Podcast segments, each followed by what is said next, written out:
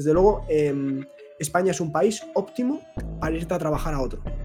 Te metes con un cable por una arteria, llegas al corazón y a las arterias del corazón, a los tubos, a las cañerías del corazón y quitas el tapón que había, que ha hecho que esa persona infarte. Los médicos de familia no están haciendo cosas legales.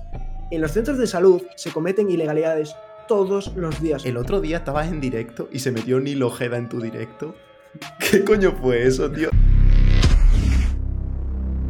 14 Audio Experience.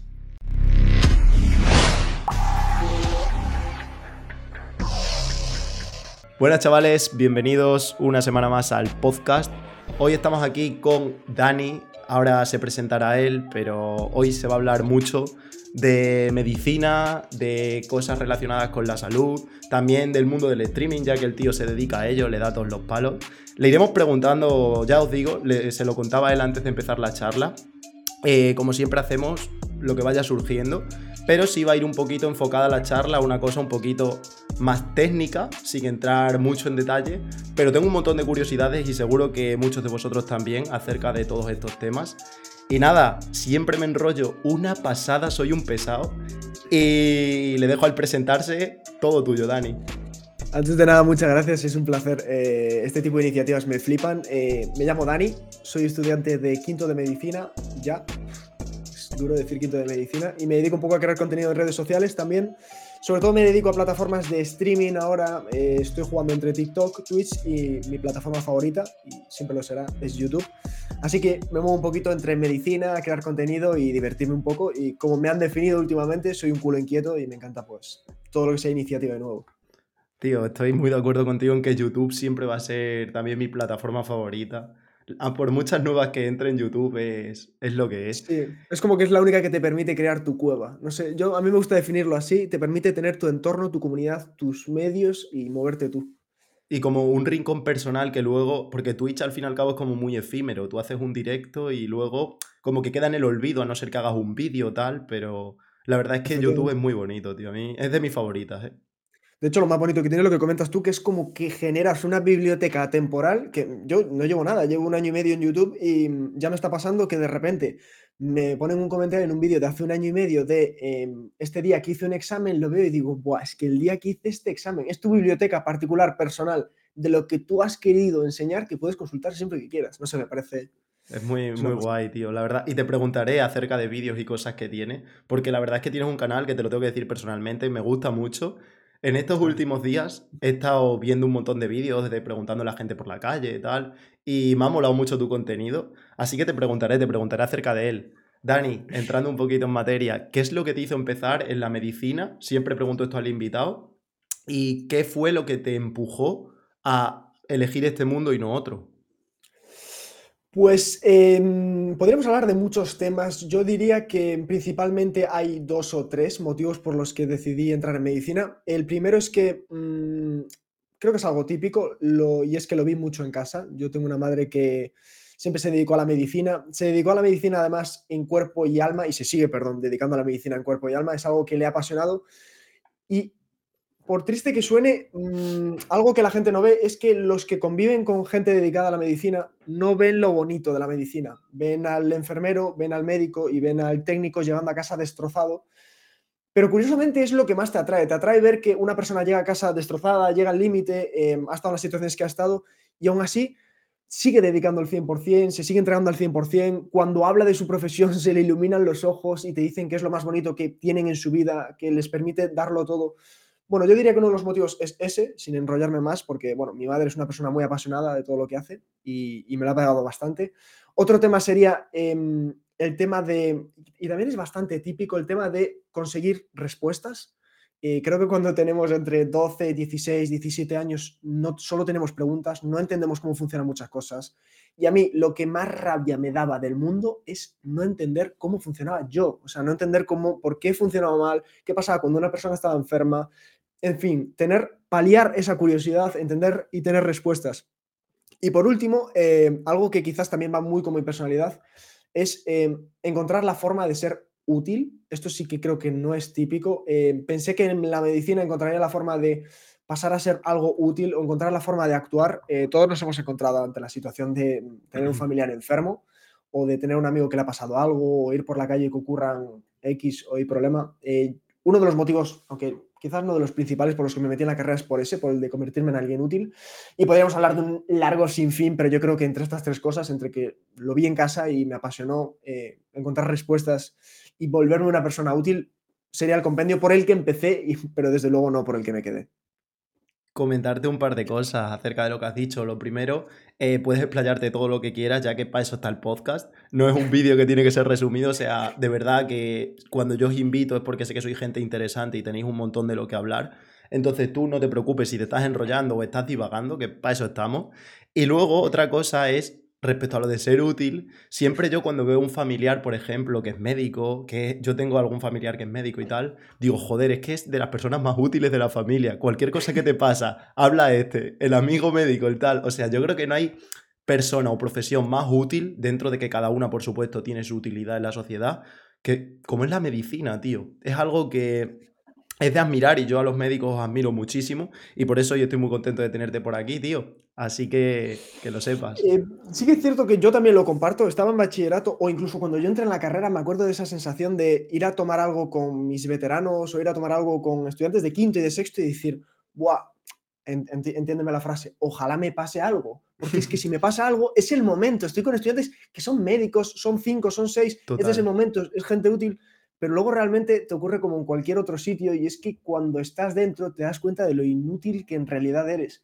Por mucho que quizás sí que sepas solucionar situaciones que asustan más en el día a día o te puedes enfrentar de otra manera, que yo desde luego todavía no tengo mucha experiencia, pero sí que quizás hay situaciones que ahora puedo pasar, no es tan útil. Yo, por ejemplo, ahora mismo que, como te digo, estoy dentro, mm, veo mucho más útil otros campos.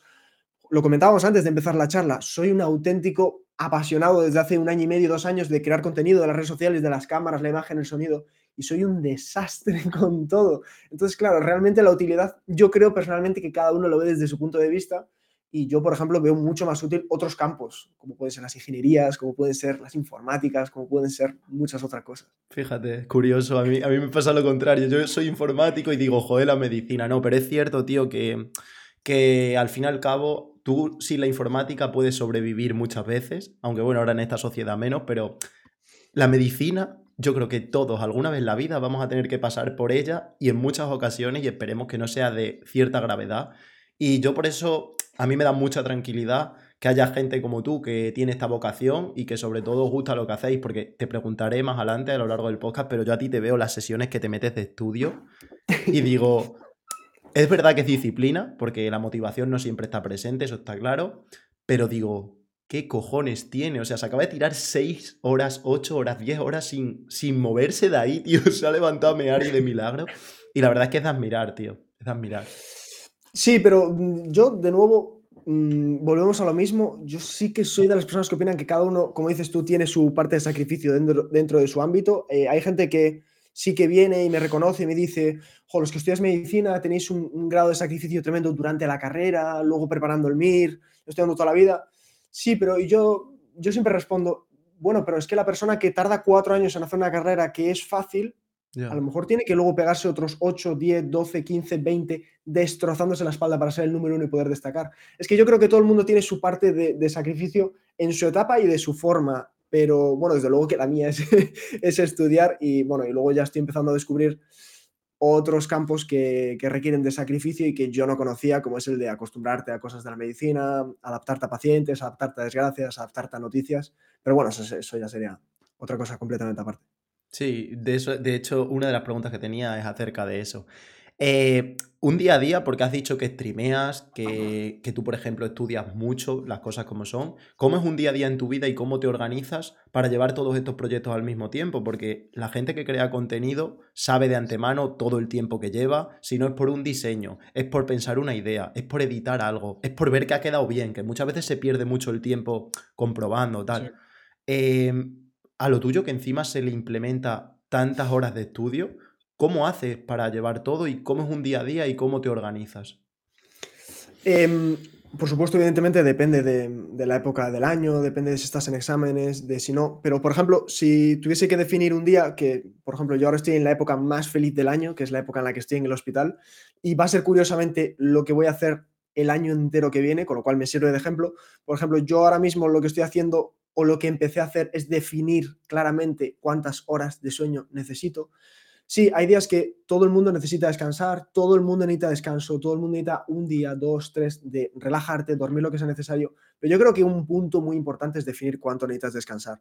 Y definir no es buscar lo que le sirve a todo el mundo, es buscar lo que te sirve a ti.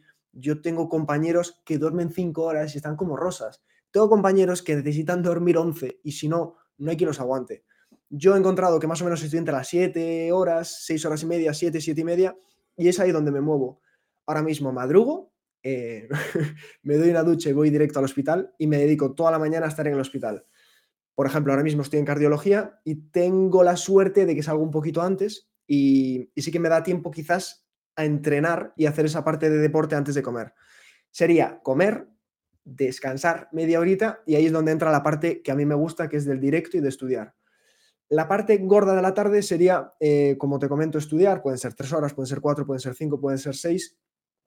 Y em, muchas veces, y esto hay gente que no lo sabe, yo me dedico a estudiar y trabajar. Yo, por ejemplo, hoy he estado cuatro horas y media y hemos estado estudiando, pero hay otros días que a lo mejor estoy seis y las dos últimas me dedico a editar o me dedico a escribir un guion o me dedico... Al final lo que yo hago es trabajar, cada uno trabaja sus cosas, estudia, entonces eh, ese gordo de la tarde sería pues estar en directo y luego por la noche son para esos detalles que tú comentas, evidentemente también tengo vida social, a lo mejor no a unos niveles muy altos todos los días de la semana, pero por la noche es cuando me dedico un poquito pues a los retoques que tú dices, a hablar, em, llamo a mi amigo que sabe mucho sobre audio para que me dé una charla sobre cómo configurar el audio, me dedico a las miniaturas, a programar. Bueno, yo creo que podríamos hablar de muchas rutinas y tengo compañeros que aprovechan un montón el tiempo, pero todo es organizarse. Yo digo siempre que todo es organizarse, es prueba y error, es eh, si no te funciona esto, modifícalo, si necesitas dormir un poco más, duerme un poco más y adapta todo a lo que a ti te gusta y tengas que hacer. Yo creo que el truco es que no hay truco, que pruebes.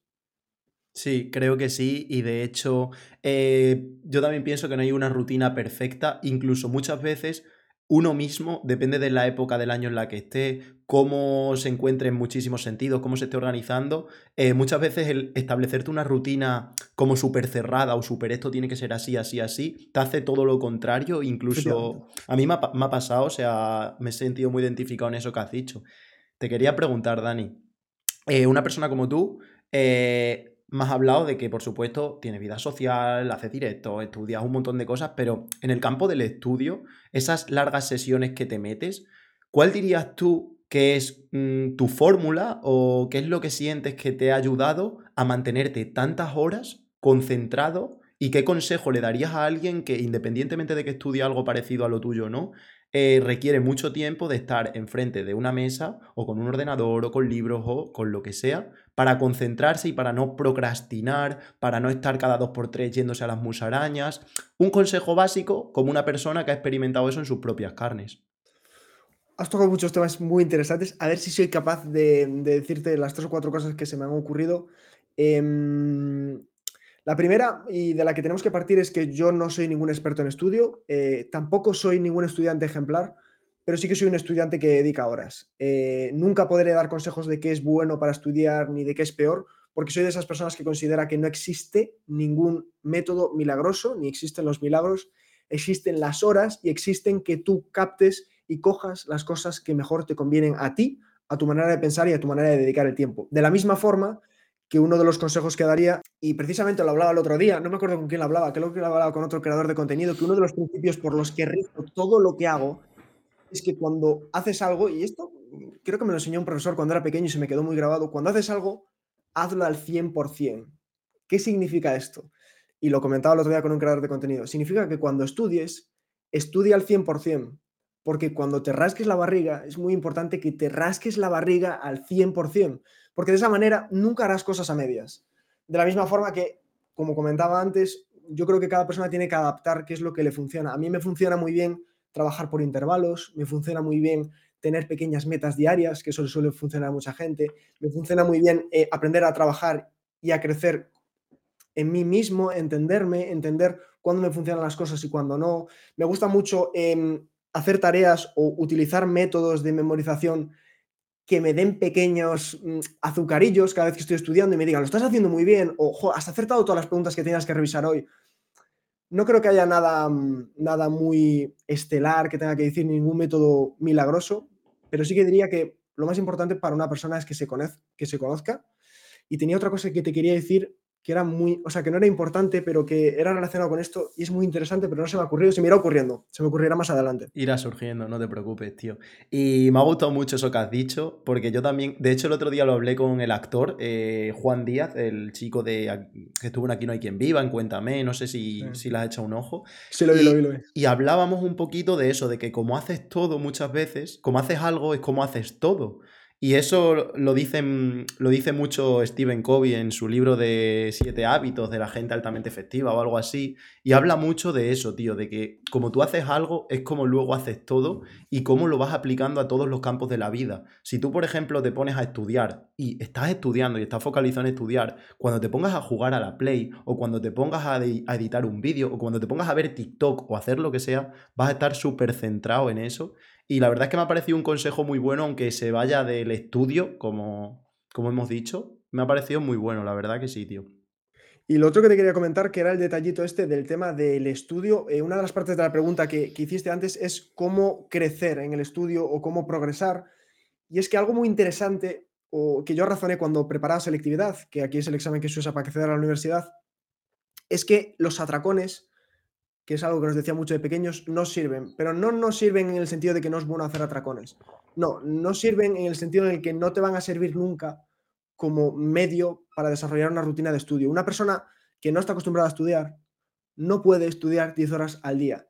Sí puede y sí lo hará, pero no va a servir. Lo que va a servir es que durante una semana intente ponerse una horita cada día, a la semana siguiente pruebe algunos días a ponerse dos, a la semana siguiente se ponga tres y que poco a poco vaya desarrollando una rutina en la que él esté cómodo y él esté creciendo. Esto yo em, he tenido la suerte de poder em, progresar en la rutina por medio del streaming, porque yo al final estoy en directo, estoy muy a gusto, pero yo cuando empecé a hacer directos no hacía directos en exámenes estando 14 horas en un día en directo, porque habría acabado muy mal psicológica y físicamente. Empecé haciendo mis directos de 4 horas, mis directos de... Ay, voy a hacer por la mañana y por la tarde, pero un poquito más cortos. Parece que es una tontería, pero crecer poquito a poquito en todo lo que haces ayuda muchísimo a desarrollar una rutina. Es cierto, tío. Estoy totalmente de acuerdo y no tengo nada más que añadir porque sería repetir lo mismo, la verdad. Es como RT. de verdad que sí, tío, de verdad que sí. Hablando un poquito de lo tuyo, eh, ¿qué cualidad me dirías que es necesaria para ser médico y ejercer la profesión? Es decir, sé que esto es muy subjetivo, como todo en la vida, pero si tuvieras que quedarte con una cualidad o con un par de mm, formas de ser de una persona o con algo, ¿qué dirías? Es que creo que sería muy triste decir las típicas que creo que cualquier persona escucharía ahora, de, bueno, tienes que saber que vas a estudiar el resto de tu vida. Esto no lo, se lo tienes que decir a una persona que está en bachillerato, porque estudiar va a cambiar mucho el concepto de lo que es estudiar a lo largo de los años. Para mí lo que era estudiar en bachillerato no lo es ahora, así que no te diría, no, una persona que esté dispuesta a estudiar el resto de su vida, eso es una tontería. Eh, hablando más a nivel llano, a nivel de, de, estar todos en la tierra, yo diría que tiene que ser una persona muy cabezona, que le guste ser muy cabezona, que le guste darse golpes contra la pared porque quiere conseguir algo, quiere conseguirlo, quiere conseguirlo, y creo que es algo muy común en, dentro de la medicina. Y luego otra cosa muy típica, pero que quizás si la desarrollamos un poco más queda más interesante, es que un médico no tiene que ser una persona capacitada para tratar personas.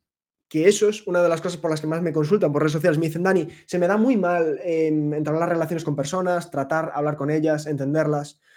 O que parece que no, pero enlaza mucho con lo de, Dani, me da mucho miedo la muerte, me da mucho miedo los cadáveres, me da mucho miedo la sangre. Todo este cúmulo de cosas de no sé hacer, se me da miedo, me da miedo, no sé hacer. Eso también se aprende. Entonces, una cualidad que mucha gente piensa, no sirve para la medicina porque no, eso también se aprende. Yo estoy aprendiendo a entender a las personas, estoy aprendiendo a tratarlas, estoy aprendiendo a conectar con ellas, que es súper difícil. Estoy aprendiendo a entender a una persona de 85 años o de 90 que me está explicando lo que le pasa. Todas esas cosas, todos esos miedos también se desarrollan. Entonces, realmente, cualidades como tal no tienes que tener porque yo creo que casi todas se entrenan, casi todas puedes progresar en ellas. Lo único que necesitas es la intención de progresar en ellas. Y, ya te digo, yo es que soy un soldado raso en esto, no te puedo decir qué es necesario para ejercer la medicina, te puedo decir que muchos médicos lo que me dicen es que todo se aprende, sin duda. Sí, eh, es cierto que respecto a lo que has dicho, por ejemplo, de la sangre, de la muerte, de todo eso se acaba normalizando en el momento en el que te mareas tres veces, a la cuarta ya no tanto, y es como lo que pasa en todo.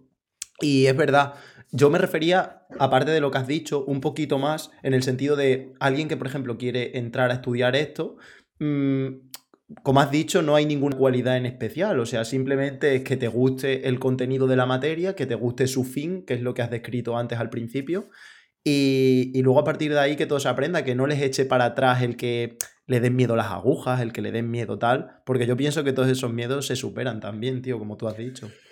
Y una de las cosas que me di cuenta antes de entrar en medicina es que yo cuando fui a decidir qué quería estudiar dije, es que la medicina es tan inmensa, tan grande, tan grande, tan grande, que con que me llame un poquito la atención y tenga un poquito de curiosidad, es imposible que no encuentre un agujero donde meter la cabeza.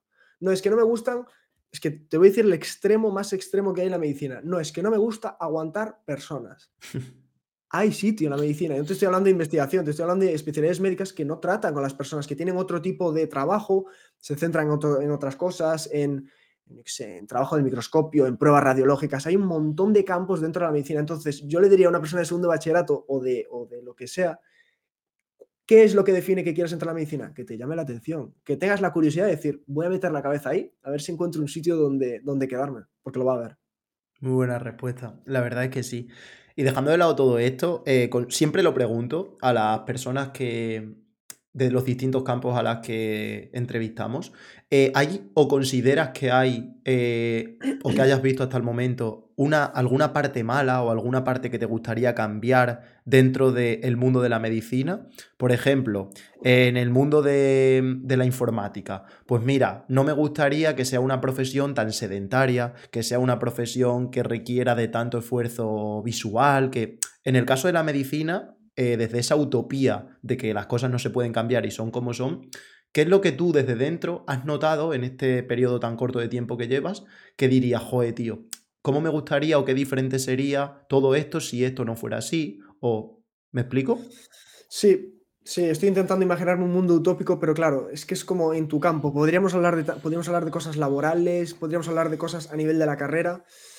Si tuviese que decir em, algo en específico, es que me encantaría que la medicina no atase, que la práctica de la medicina no atase a los médicos a tomar decisiones. Y me explico. Es decir, que un médico no tomase la decisión de no meterse en un campo por las condiciones laborales que tenga, o que no se decida hacer una guardia por el dinero, o que no se decida, es decir, que se eliminasen todas las barreras que impiden a los médicos ejercer la medicina como quieren. Entonces tendríamos que hablar aquí de un compendio de cosas inmensas, que en realidad esto se extiende a todos los campos, porque seguro que a los informáticos también les encantaría poder dedicarse a la edición con independencia de lo que cobren, y etcétera, etcétera, etcétera. Pero claro, a mí me encantaría ver como mi madre em, hace guardias o se dedica a la medicina solo las horas del mes y solo las horas del día que lo haría por pasión.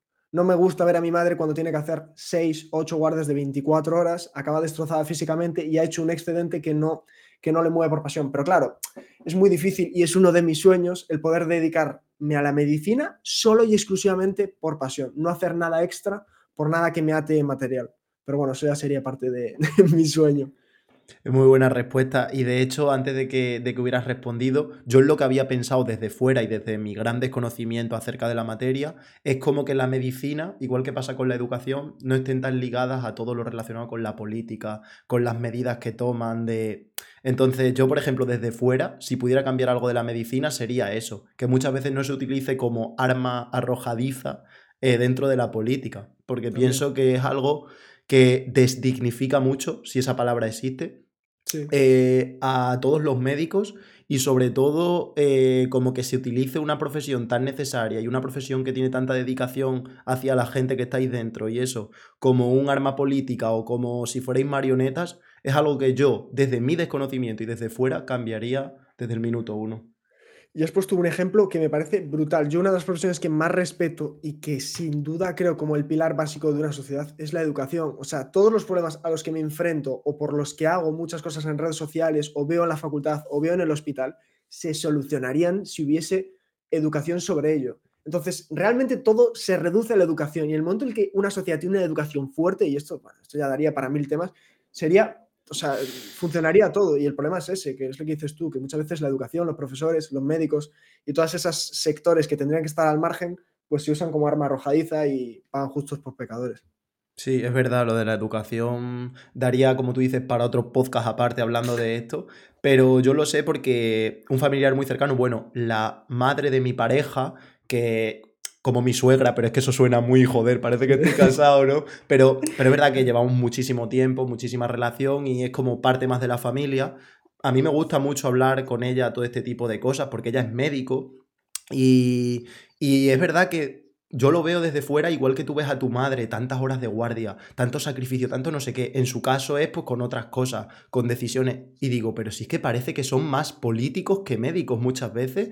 Parece que son diputados en vez de. O sea, me parece de verdad que es una profesión que entre tanta discusión y tanta movida se pierde muchas veces para lo que realmente están los médicos, tío.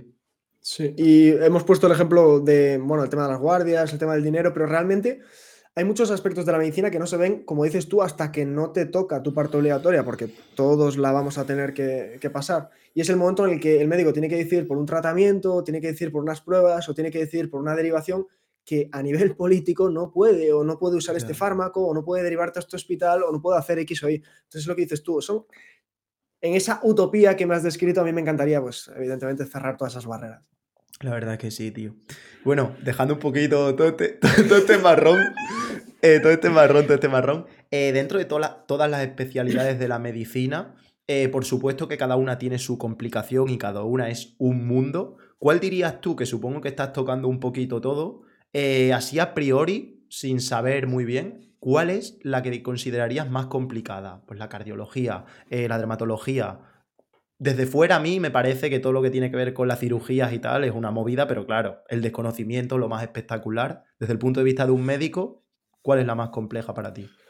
Em, si, nos, si de nuevo nos bajamos a la tierra y hablamos de lo más llano y es a nivel laboral, ¿cuál es la especialidad médica en España que más requiere al médico? Es decir, que más te va a explotar, que más te va a llevar al límite, que más te no a nivel solo de dificultad, porque no lo pondría tanto dificultad, sino a nivel de explotación, de cómo vas a terminar tú, sin duda alguna. Y aquí me voy a llevar 20.000 puñales, pero 20.000 puñales van a estar de acuerdo conmigo, es la medicina de familia. Eh, se le llama también atención primaria. Los especialistas en medicina de familia y comunitaria, que vulgarmente se les llama médicos de cabecera, son los médicos con las peores condiciones laborales, con los mayores grados de explotación y con las y que toman los mayores riesgos que yo he visto egoístamente dentro de la medicina, porque llegan a unos niveles de decisión, tienen que tener unos niveles de conocimiento, tienen que cubrirse las espaldas de una manera, y esto también daría para otro tema de conversación, y sufren una de agresiones diarias y diarias de pacientes y de situaciones laborales precarias que no he visto en ningún otro sitio. Eso sería a nivel laboral. ¿Podríamos hablar a nivel de dificultad? A nivel de dificultad ya hablaríamos de otras especialidades. A nivel de control técnico, como dices tú, de preparación. podríamos hablar evidentemente de lo que has dicho tú. O sea, neurocirugía, por ejemplo, es una especialidad que requiere de un estudio, de un conocimiento, de una técnica y de una preparación preoperatoria que no existe en ningún sitio.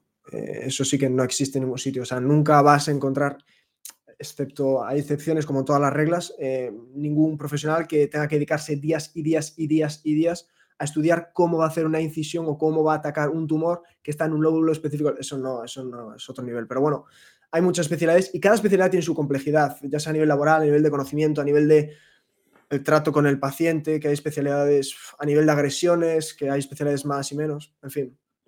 ¿Has visto, a raíz de esto que acabas de mencionar de la neurología y demás, el último podcast que subió Jordi Wild con Jordi Wild con neurocirujano, que es espectacular. Es espectacular, ¿eh? O sea, si estáis escuchando esto y no lo habéis visto, yo... A ver, Jordi Wild sé que está viendo ¿eh? no, pero de verdad, de corazón, eh, a cualquiera que esté escuchando esto y le interese todo el tema, es un podcast espectacular. Ese tío es una locura. Y lo que tú dices, se prepara cada operación como si fuera de, vamos, como lo que es realmente, ¿no? Como algo de vida o muerte, como un, me parece de verdad, un, una presión y un temple lo que hay que tener para soportar eso. Que por supuesto ahí podemos hablar de bueno, este, en este caso estamos tejiendo una vida, hay otras personas que están tejiendo 20 a la vez. Claro, depende. Sí. Yo he visto médicos en urgencias que han tenido que atender situaciones que no se pueden comparar a ningún quirófano del planeta. Claro, depende. Todo, todo es subjetivo, por supuesto. Y luego, respecto a lo que has dicho del médico de familia y tal, creo que es un poquito eso, que a lo mejor no es a nivel em, técnico lo más duro, aunque sí que es cierto que un día puede que estés ahí tranquilamente pasándole cita a uno que le duele la garganta y de repente te venga uno con una movida que flipas. Pero creo que por eso mismo, que es como tan general, general y tan no específico, que se come al fin y al cabo todo lo que le llega. Es como el primer filtro, la primera barrera de la medicina. A mí me gusta llamarlo el frente. Es el frente, el frente de batalla, tío, totalmente. Y el problema es ese, es lo que dices tú, que no solo te puede entrar, o sea, es lo que dices tú, al final la medicina de cabecera o la medicina de familia, y yo lo llamo medicina de cabecera por hacer la, la broma, es un sitio en el que en la sociedad en general, uno, no está valorada y dos, todos pensamos que es el médico que se dedica a renovar medicación y a recibir los dolores de cabeza y los dolores de garganta. Y es, y es que lo has definido tú, es el filtro. La persona que tiene tos desde hace un mes y va al médico de cabecera y tiene que ver que no es una tos porque tenga una irritación, porque realmente lo que ocurre ahí es algo un poquito más serio, quizás estamos hablando de algo oncológico, de algo tal, tiene que verlo un médico especialista en todo, que se llama médico especialista en medicina de familia. El médico que atiende em, a la familia desestructurada porque hay una persona que psicológica, psiquiátricamente está inestable y tiene que tratar a toda la familia y tal, es el médico especialista en medicina de familia el que lleva em, la situación de una persona que se ha operado hace dos años y ahora está volviéndose a complicar. En fin, es un médico que tiene que conocer un poquito de todo y que no se le puede pasar nada, porque de verdad, algo de lo que no se habla en la medicina es de los marrones que te puedes comer por una eh, práctica de la medicina que no es mala, es simplemente que no lo has podido ver. Y, mm. y, te comes, te comes los marrones, te comes las denuncias y bueno, y mucho peor las agresiones. Sí, creo, por supuesto, que como en todo en la vida, habrá médicos que sean mejores y peores y habrá algunos que cometan fallos que se podrían haber evitado, pero es verdad que meter todos en el mismo saco muchas veces es injusto hacia una persona que tampoco es un mago. Muchas veces la, gente se cree que va al médico y le toca con una varita y dice, curado, ya estoy aquí, cuando realmente es algo que ojalá fuera así. Eh, pero sí que es cierto que muchas veces se meten en ese saco de ¿Cómo se dice? Joder, madre mía, que, se me ha ido la palabra de la cabeza. Cuando un médico comete una, una ilegalidad o algo. ¿Cómo se llama esa palabra, tío? Me acabas de esconder a mí también. Es cuando un médico es eh, cuando. Sí, es una palabra, tienes toda la razón. Es eh, mala praxis. Sí, mala praxis, yo creo que sí. Creo que sí, creo que sí. Sí, pero tiene otro nombre también. tiene otro nombre y esto es como, como lo que decía el científico, el científico del otro día de Jordi Wild. Cuanto más consciente hagas el pensamiento, más complicado es acordarte. no, pero sí, sí, joder. Bueno, que muchas veces se, engloba todo y muchas veces que un médico no, no dé con la solución o no vea algo, ya se le mete como dentro de esa mala praxis cuando eso es injusto y muchas veces no es así. Estoy totalmente de acuerdo. Y luego tenemos que hablar del tema de que efectivamente como se tiene tan desvalorizada la medicina primaria, la medicina familia, la pediatría de atención primaria, esta situación de sobreexplotación además se añade a que tú tienes que ser el filtro, tú tienes que ver ese cáncer que se te está pasando, tú tienes que ver esa persona que está inestable psiquiátricamente y que probablemente se vaya a intentar suicidar, cuando a lo mejor donde tenías que ver 30 pacientes, estás viendo 65 o 70. Entonces, em, ya no estamos hablando de algo laboral, no estamos hablando de algo legal, estamos hablando de algo psicológico. Tú te vas a casa sabiendo que solo le has podido dedicar tres minutos a esa persona que se va a su casa y a lo mejor comete algo que tú podías haber evitado. O se te ha pasado un cáncer que te va a llegar a las dos semanas, que te va a denunciar, pero es que, y esto cuesta escucharlo. La mayoría de médicos que conozco lo que les va a importar no es eso, es que se les ha pasado porque no han podido tener tiempo para hacer una exploración correcta, para no poder encontrarlo, diagnosticarlo. Entonces, joder, es un nivel de explotación y un nivel mental y psicológico al que yo no quiero llegar. Al que yo no quiero llegar. Sí, creo que muchas veces mm, poniéndome yo en vuestra piel, más que la propia denuncia en sí o el lío que te pueda venir después, es la cosa que se te queda a ti, de decir, si hubiera tenido 10 minutos más con esa persona, a lo mejor esta cosa que era tan simple podía haber llegado a ella. Y realmente creo que todo este podcast podría dar eh, como para hablar de esto, extenderlo, porque es impresionante y de hecho me, alegra mucho estar hablándolo contigo. Eh, lo engañados y lo equivocados que estamos a nivel sociedad con todo el tema de la medicina y de tal, de que muchas veces se piensan que las cosas van mal, que no te atienden porque... Es que no hay médicos, no hay tiempo. Les meten 80 pacientes donde debería de haber 40. Les... Aún así se quedan más horas de las que se tienen que quedar y no les da tiempo ni a la mitad de lo que se supone que tienen. O sea, chicos, imaginaos lo frustrante que tiene que ser dedicarte en cuerpo y alma a una profesión y ver que aún así no, no eres capaz ni de atender a la mitad de gente como querrías atenderla de, de manera personal.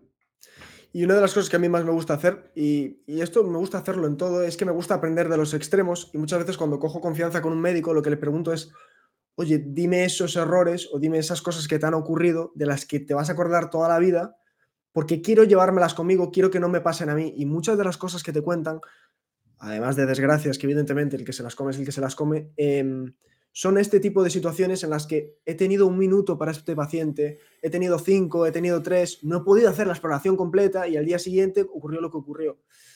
Y de verdad, no me ha pasado una vez, me ha pasado cinco o seis y aún no he tenido el placer de hablar con tantos médicos, pero es que ocurre, tío, y es muy triste verlo, porque ocurre donde ocurre y es en el frente. La verdad es que sí, Dani.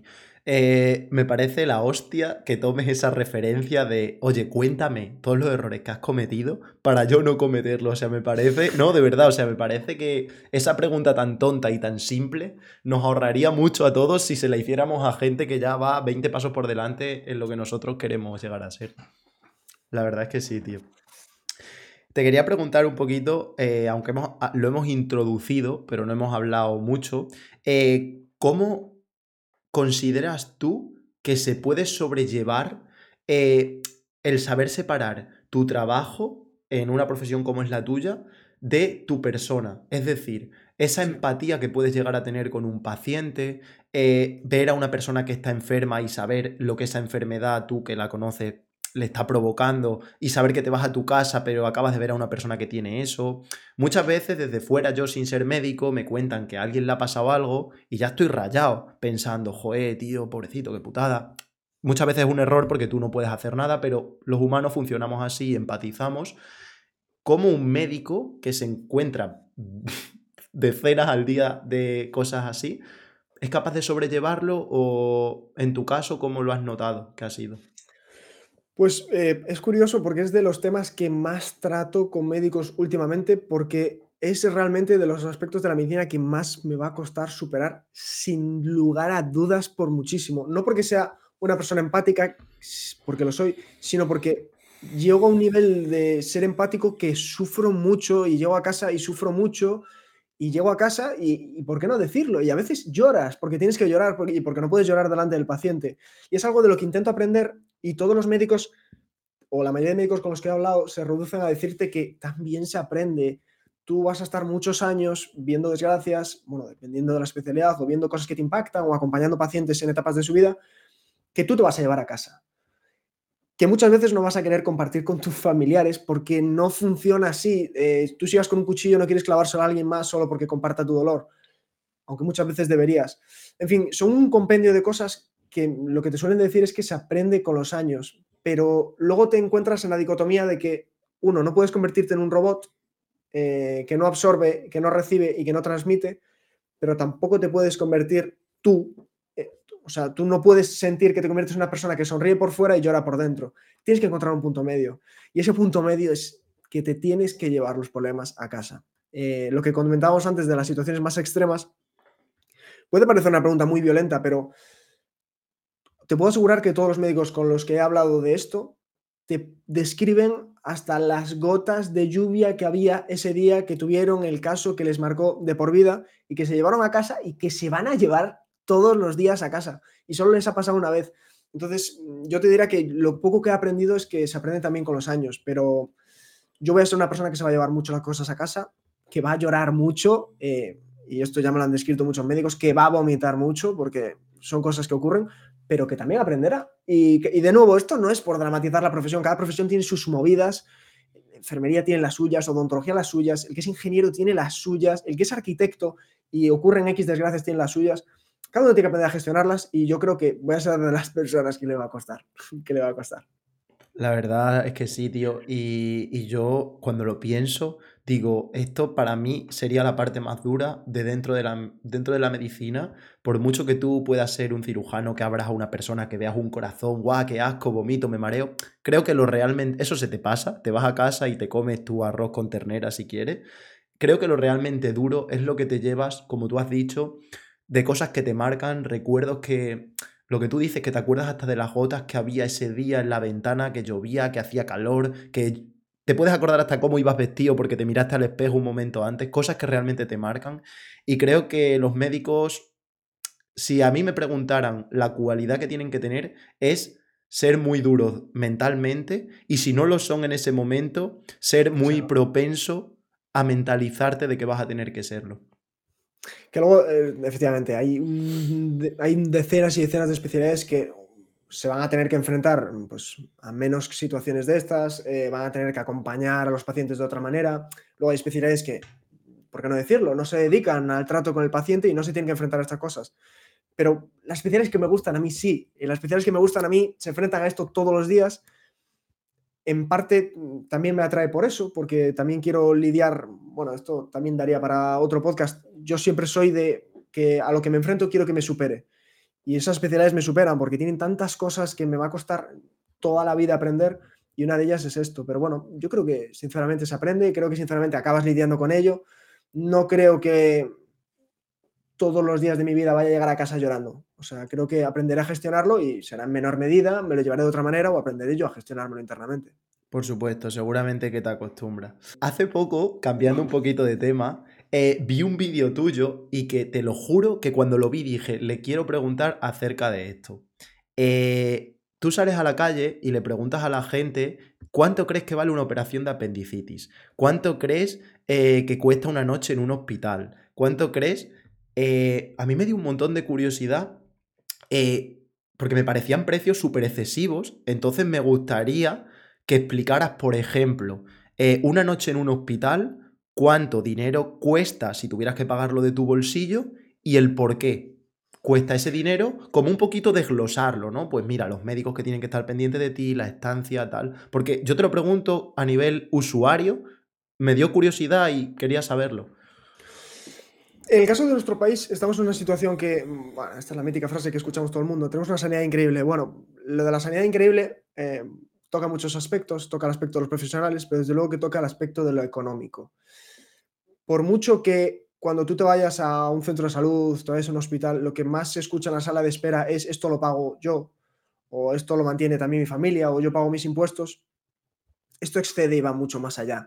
Para hacer ese vídeo, que me pareció muy curioso porque es que necesitaba profundizar, no solo en el vídeo, sino yo sobre el tema, eh, cogí unas medias europeas de cuánto eh, le sale al hospital o le cobran a la persona cuando no tiene un seguro privado, porque no existe sanidad pública en esos países, y fui viendo eh, o barajando cuánto costaban los elementos que usaban, cuánto cobraban, si cobraban más de lo que costaba o no.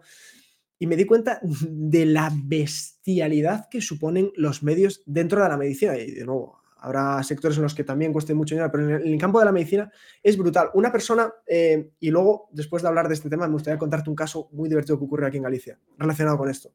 Dentro de la medicina, la gente no se suele, no se suele dar cuenta, desde el respeto digo esto, de lo que gira en torno a un caso en específico. Por ejemplo, yo estoy en la unidad de cuidados intensivos cardíacos, lo típico, un infarto, ¿no?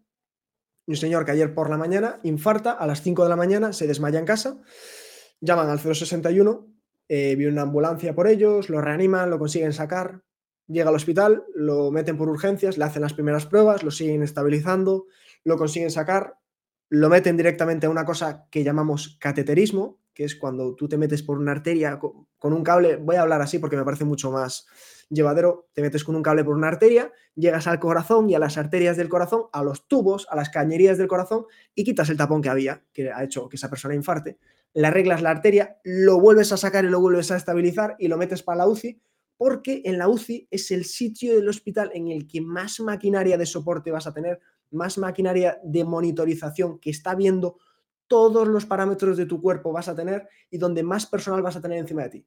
Recapitulemos.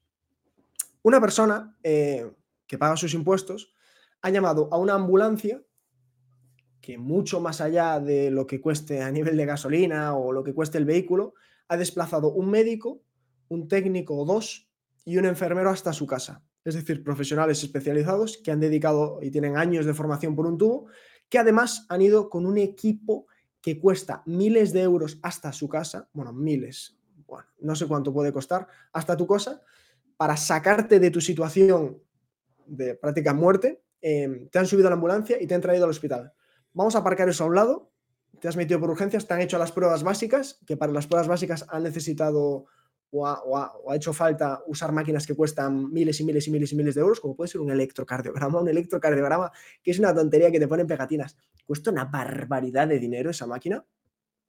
Te han metido en un quirófano previamente esterilizado que cuesta millones de euros, en el que hay tres médicos, dos enfermeros, tres personas pendientes de las pantallas viendo las radiografías para ver qué arteria exactamente de tu corazón se ha taponado, porque la tienen que destaponar ya, porque si no, no va a haber quien te saque de ahí. Te la han sacado, han usado una barbaridad de instrumentos quirúrgicos, han usado eh, cablecitos, como los hemos llamado antes, que cuestan miles y miles y miles y miles de euros, te han sacado corriendo de ahí con toda la monitorización que requiere, con todo el personal que requiere, te han metido en UCI y has estado en un sitio que por cada hora cuesta miles de euros tenerte ahí. Y de nuevo, estoy orgullosísimo de que podamos hacer esto, porque hablemoslo, hablemoslo, hablemoslo tú y yo, es una barbaridad que puedas tener todo eso, es lo que hace falta, tío. Ojalá vivir una sociedad en la que fuese así en todas partes, tío. Que alguien tenga un infarto y podamos desplegar todo hasta ahí, lo podamos traer, lo podamos estabilizar y lo podamos sacar, que muchas veces no se puede. Y de nuevo, ahora tú estás en UCI cuatro días y no voy a usar gastar, porque no estás gastando, estás usando miles y miles de euros que tienes que usar para poder estabilizarte y salir de esa situación. Ese dinero que tú has gastado en cinco días, no lo pago yo en diez vidas. Ni de broma siendo un ciudadano promedio. Entonces, no sé si esto ayuda un poco a situar eh, la importancia de, lo que valen las cosas, que es algo que me enseñaron a mí de pequeño. Y de nuevo, yo hablo de, mi campo porque es mi campo. Y por eso me pareció interesante salir a la calle y preguntar, oye, ¿realmente cuánto crees que cuesta una noche en el hospital? No, yo creo que cuestan 300 euros. Bueno, eh, yo uso una cifra haciendo medias, ¿no? Y les dije, pues mira, una noche en el hospital cuesta 1000. No recuerdo exactamente el dato. Pero una noche, si estás en UCI, a lo mejor cuesta 10.000 de nuevo, creo que era importante usar el medio que más me gusta de comunicación, que son las redes sociales, para enseñar lo que costaba. es que realmente es una barbaridad. No sé qué me puedes decir tú, a mí me parece desorbitado. Me parece una locura. Y de hecho, según estabas hablando, estaba mi, cabeza como el mono así dando palma. Porque, no, porque de verdad estaba pensándolo, tío, y es que es una locura. O sea, si tú eso lo tuvieras que pagar de tu bolsillo realmente, y mira que yo soy el primero, lo digo aquí bien claro, me da igual, eh, yo muchas veces no estoy a favor de cómo se emplean los impuestos en este país, que si pagáramos la mitad podría ir todo... Yo ahí no me voy a meter porque daría para otro podcast a su vez. Joder, Dani, tío, me vas a sacar 10 podcasts, tío. Y no, de, verdad me, me reencamino a lo que quería decir.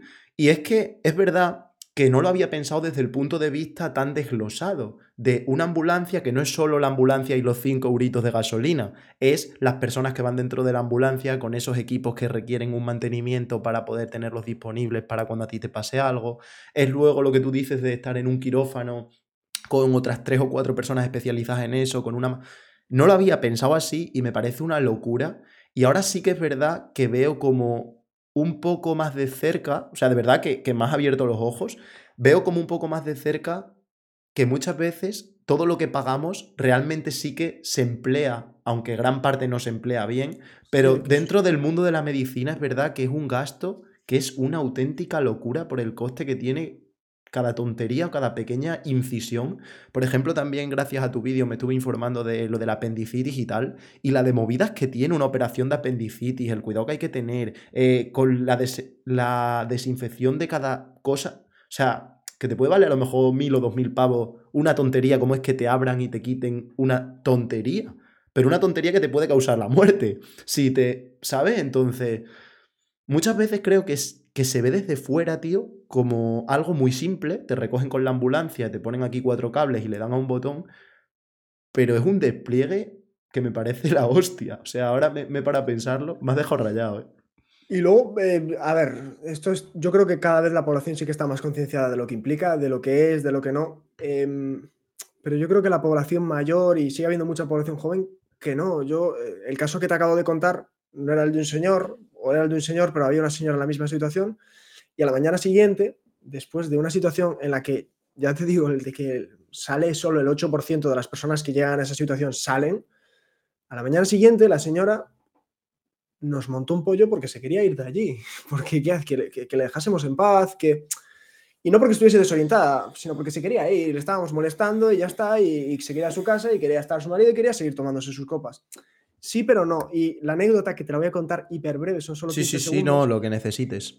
Es que el director de, del 061 de aquí, es el Grupo de Emergencias Sanitarias de, Galicia, me contó un caso de hace unos meses en el que ocurrió algo igual. Una persona infartó y sincopó, perdió el conocimiento y se cayó, se desplomó en, en su casa saliendo de su casa. Vivía en una casa en el medio del pueblo. Eh, la mayor parte de veces, en este tipo de situaciones en las que una persona pierde conocimiento, está en el medio de la nada, que ocurre mucho en Galicia, eh, lo que se despliega muchas veces son helicópteros. Muchas, muchas, muchas, muchas, muchas. Y digo muchas porque mi clase está al lado del helipuerto de referencia de esta zona de Galicia y todos los días sale el helicóptero varias veces.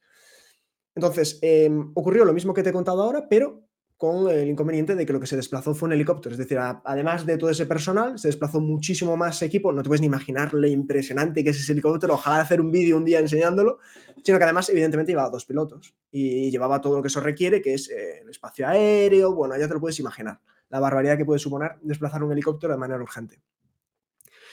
La persona hizo todo el circuito que hemos comentado antes, salió, todo perfecto, estuvo ingresado una semana en UCI con los mejores cuidados, estuvo otra semana en planta, a las dos semanas se fue a su casa.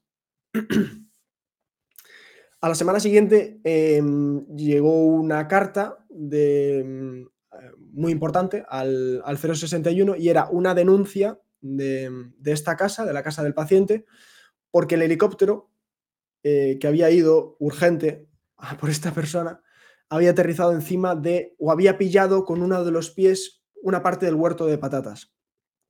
Eh, y entonces denunciaba que les había destrozado el huerto. Pero es que ganó la denuncia. Es que ganó la denuncia después de millones que sabían y que habían conseguido sacarlo, pues esa casa, esa familia, ese señor y esa señora denunciaron porque el helicóptero había aplastado un trozo del huerto y, y había destrozado sus patatas. O sea, ya sé que este es un caso que, por cierto, me parece muy divertido y que por eso quería comentarlo, pero es una manera de decir, oye, que sí que hay gente que todavía no, no lo ve, no lo valora, no, no acaba de entenderlo. Por eso yo creo que es bonito la labor que tú haces, la labor que yo hago, de intentar enseñar o educar o, ver. Y por Dios, yo soy el primero que tiene que ser educado en muchísimos campos, pero bueno, al menos voy a intentar enseñar en el mío. Por supuesto, lo primero de todo es que todos tenemos mucho que aprender de muchas cosas, pero, pero es verdad que este ejemplo, aunque es gracioso y es mediático y obviamente es excepcional, no todo el mundo al que le salven de un infarto va a ir a denunciarte al día siguiente, pero sí que es cierto que sirve un poco de símil y dice mucho de cómo muchas personas realmente no se enfocan en todo lo que ha supuesto darles ayuda o ese en este caso ha sido con el helicóptero y con el huerto, pero en otro caso es el que está en la sala de espera de urgencias una hora y está dándole voces a todos los médicos que pasan. Luego te cuento otra. Sí, por supuesto, de verdad, como, si dura tres horas, no importa. Eh, pero es verdad Mm, que, es muy curioso cómo desde esa pequeña tontería, como la del que grita al médico en urgencias porque está esperando mucho y él paga sus impuestos, está el que le pisan el huerto y después de haberse gastado 100.000 euros en salvarle la vida o lo que haya costado eso, te denuncia por esa, porque le has pisado una patata. Entonces, esto es verdad que dice mucho de la sociedad, de cómo se es desagradecido muchas veces con ciertas cosas buenas que por suerte tenemos y no se valora todo, todo lo que tenemos hasta que lo perdemos. De, acuerdo, completamente. Me parece muy, curioso, tío. Cuéntame esa anécdota, a ver, que ahora me has dejado con la curiosidad.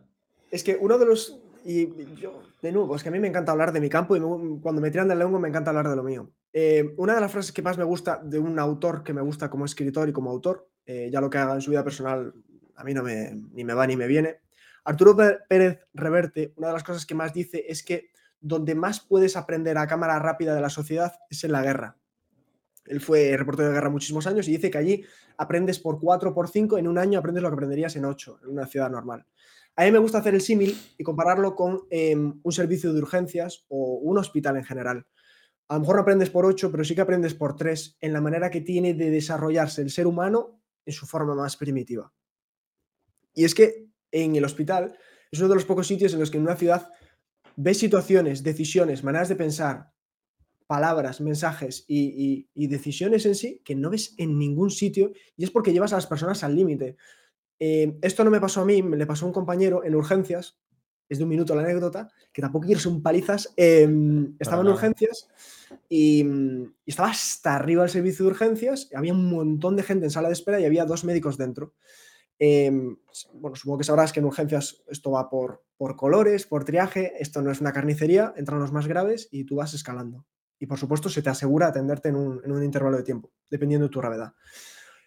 Había dos médicos dentro y un montón de peña fuera y una de las personas que estaba fuera esperando, que en principio no parecía grave como para entender, atenderlo inmediatamente, sino en unos minutos, de repente sincopó, eh, perdió el conocimiento, se cayó al suelo y es porque había hecho una parada cardiorrespiratoria en la sala de espera. Salieron rápidamente los dos médicos que estaban atendiendo, lo empezaron a reanimar, porque bueno, tampoco puedes perder mucho tiempo, lo importante es reanimar, empezaron a reanimar, reanimar, reanimar, bueno, todo el protocolo, tampoco nos vamos a meter en el protocolo de reanimación, poco a poco lo fueron metiendo, lo intentaron sacar y estuvieron 45 minutos, 45, 50 minutos intentando sacar al paciente, que finalmente no fueron capaces de sacar porque era imposible sacar esa parada cardiorrespiratoria, un paciente muy anciano, en fin, bueno, son situaciones que pasan. No te puedes ni imaginar, y esta es una de las cosas más bestias que he visto, lo que implica físicamente, no mentalmente, que también, físicamente llevar una reanimación. Es una barbaridad entre dos, tres, cuatro, cinco personas hacer una reanimación de 50 minutos. O sea, puedes dormir ocho días después de eso. Bueno, después de eso, salieron a la sala de espera a decir que, bueno, habían parado las consultas de urgencias porque había habido una parada, que es obvio, lo acabáis de ver, ¿no? Y estábamos reanimando. Y se empezó a montar un pollo impresionante en la sala de espera y se levantaron varios pacientes a recriminar que cómo les habían hecho esperar tanto tiempo allí sin atenderles por una persona que ya estaba muerta. Eso fue lo que dijeron los pacientes en la sala de espera. No sé si entiendes ahora el mensaje que te dije antes de que solo en sitios como en la guerra o en el hospital o en situaciones límite es como ves realmente al ser humano en su forma más primitiva.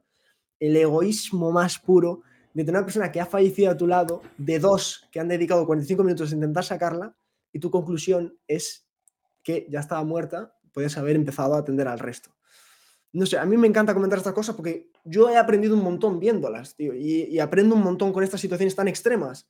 Y, y, es gracias a ellas por las que puedo sacar muchas conclusiones que no me van a definir, pero sí que me van a hacer aprender. Me parece súper curioso, súper curiosa esta experiencia, porque es verdad que saca las situaciones de tensión muchas veces y de, de, como tú dices, la guerra, una sala de urgencia, situaciones donde realmente el humano saca su instinto, es donde ves luego lo mejor y lo peor de cada persona. Entonces, obviamente, las anécdotas que estás contando, para todo el que lo esté escuchando, no quiere decir que todo el mundo que está en la sala de urgencia sea así. De hecho, lo normal, lo normal es lo contrario, el típico que respete, que tal. Pero que, claro, ¿cuántas personas al día pueden pasar por una sala de urgencia? Pues con que un 5% sean así, pues ya os podéis imaginar la de decenas de personas al día que se encuentran con este tipo de situaciones.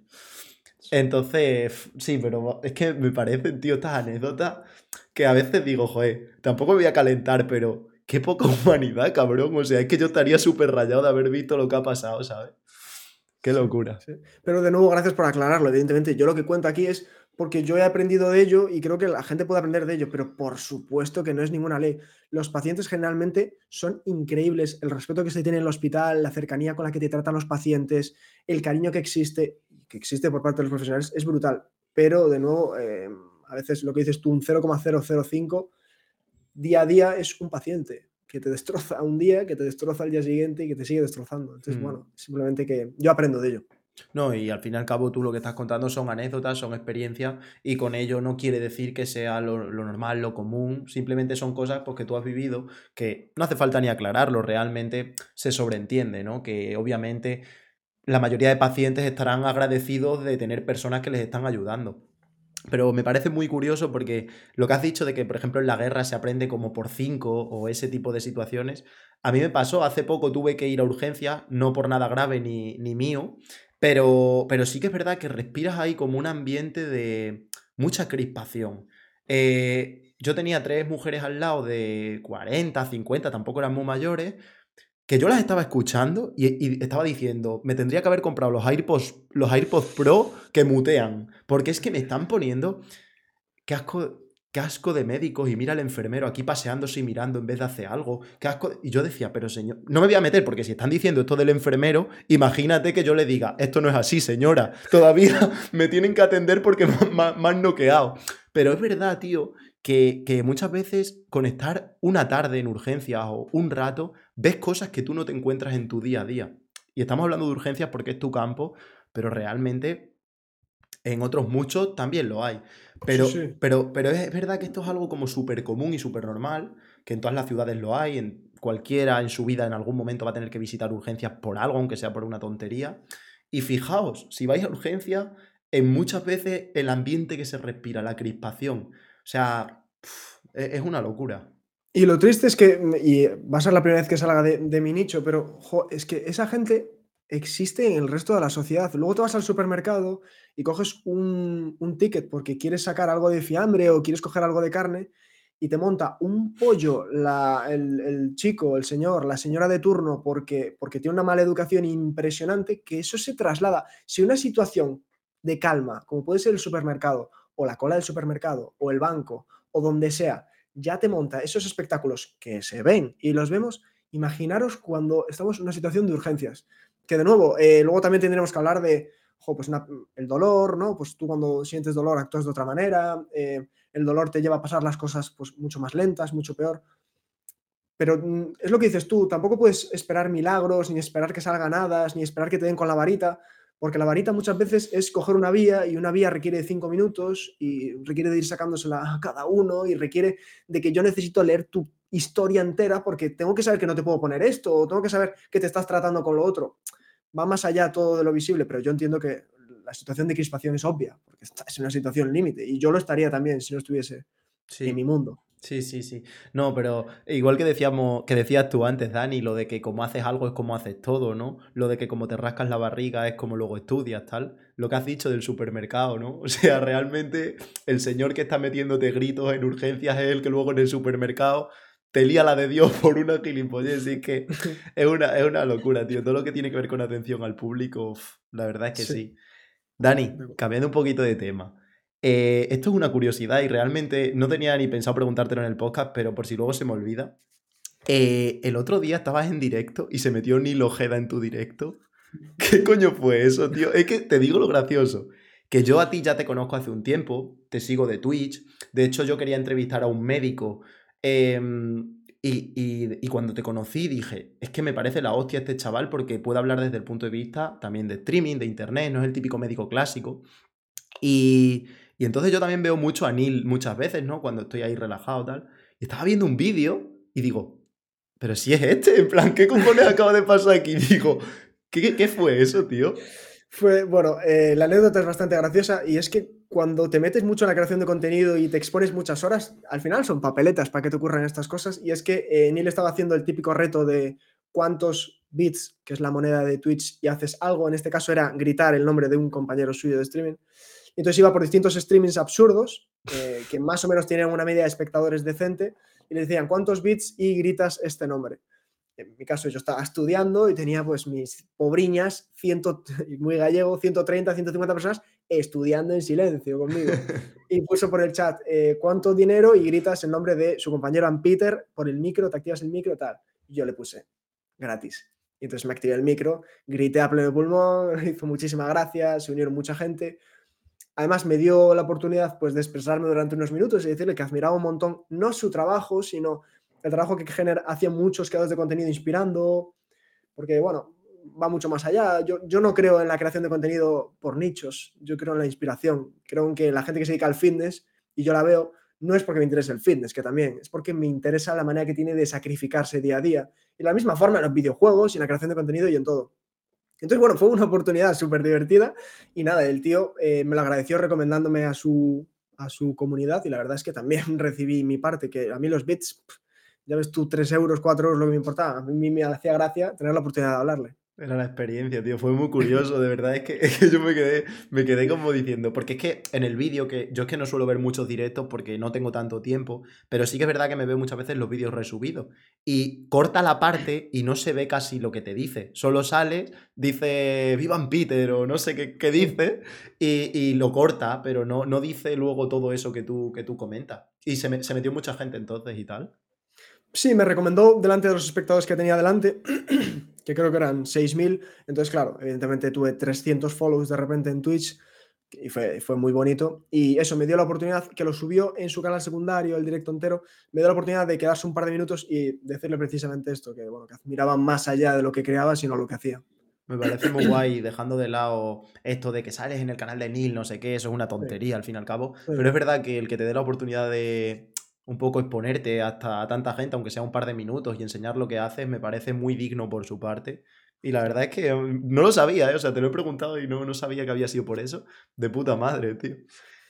Dani, ya acabando, bueno, llevamos una hora y cinco, tampoco es una locura, pero creo que estamos hablando mucho. Me daría para un podcast contigo hablando de otras cosas, porque la verdad es que, de hecho, siento que no estamos ni grabando un podcast, estamos aquí de colegueo. La verdad es que. Yo estoy aprendiendo un montón hablando contigo, eh, que lo sé. Me, me has caído súper bien y, y, la verdad que siempre se lo digo a los invitados, pero es que en tu caso me estoy sintiendo muy cómodo hablando contigo. Y lo que necesites aquí, te has hecho un coleguita. Tienes una casa en Galicia. tú, tú en Sevilla, tú en Sevilla. Y lo que te quería comentar, eh, obviamente sin, sin meternos mucho en, por supuesto, sin faltar el respeto hacia la profesión, meternos en temas que desdignifiquen, todo este tipo de movidas, pero es verdad que es una pregunta que yo estoy seguro que muchísima gente tiene y es el tema del dinero en los médicos. Eh, antaño eh, siempre ha sido una profesión que se ha considerado un poco elitista, y no elitista por el médico en sí, sino elitista porque han sido de las más remuneradas. Se dice que los médicos en España siempre han vivido muy bien. Eh, ¿Es eso cierto? Eh, dejando de lado todas las movidas políticas, que obviamente hay ciertos esfuerzos que no están pagados, eh, sin entrar mucho en número y en detalle, ¿cuáles son las especialidades de la medicina que más remuneradas están? Yo no lo sé, o sea, te lo estoy preguntando porque de verdad no lo sé. Y, y sobre todo, eh, ¿cómo funciona? ¿Va subiendo el sueldo cada cierto tiempo? ¿La experiencia? Dentro... ¿Puedes explicar un poquito cómo es el dinero en la medicina? Pero te pido que me cortes eh, para no, las no, no. dudas o lo que no estoy explicando bien. Vale, vale. Yo, yo, voy contando, pero tú córtame para preguntarme específicamente, porque para mí doy muchas cosas por hechas, ¿vale? Vale.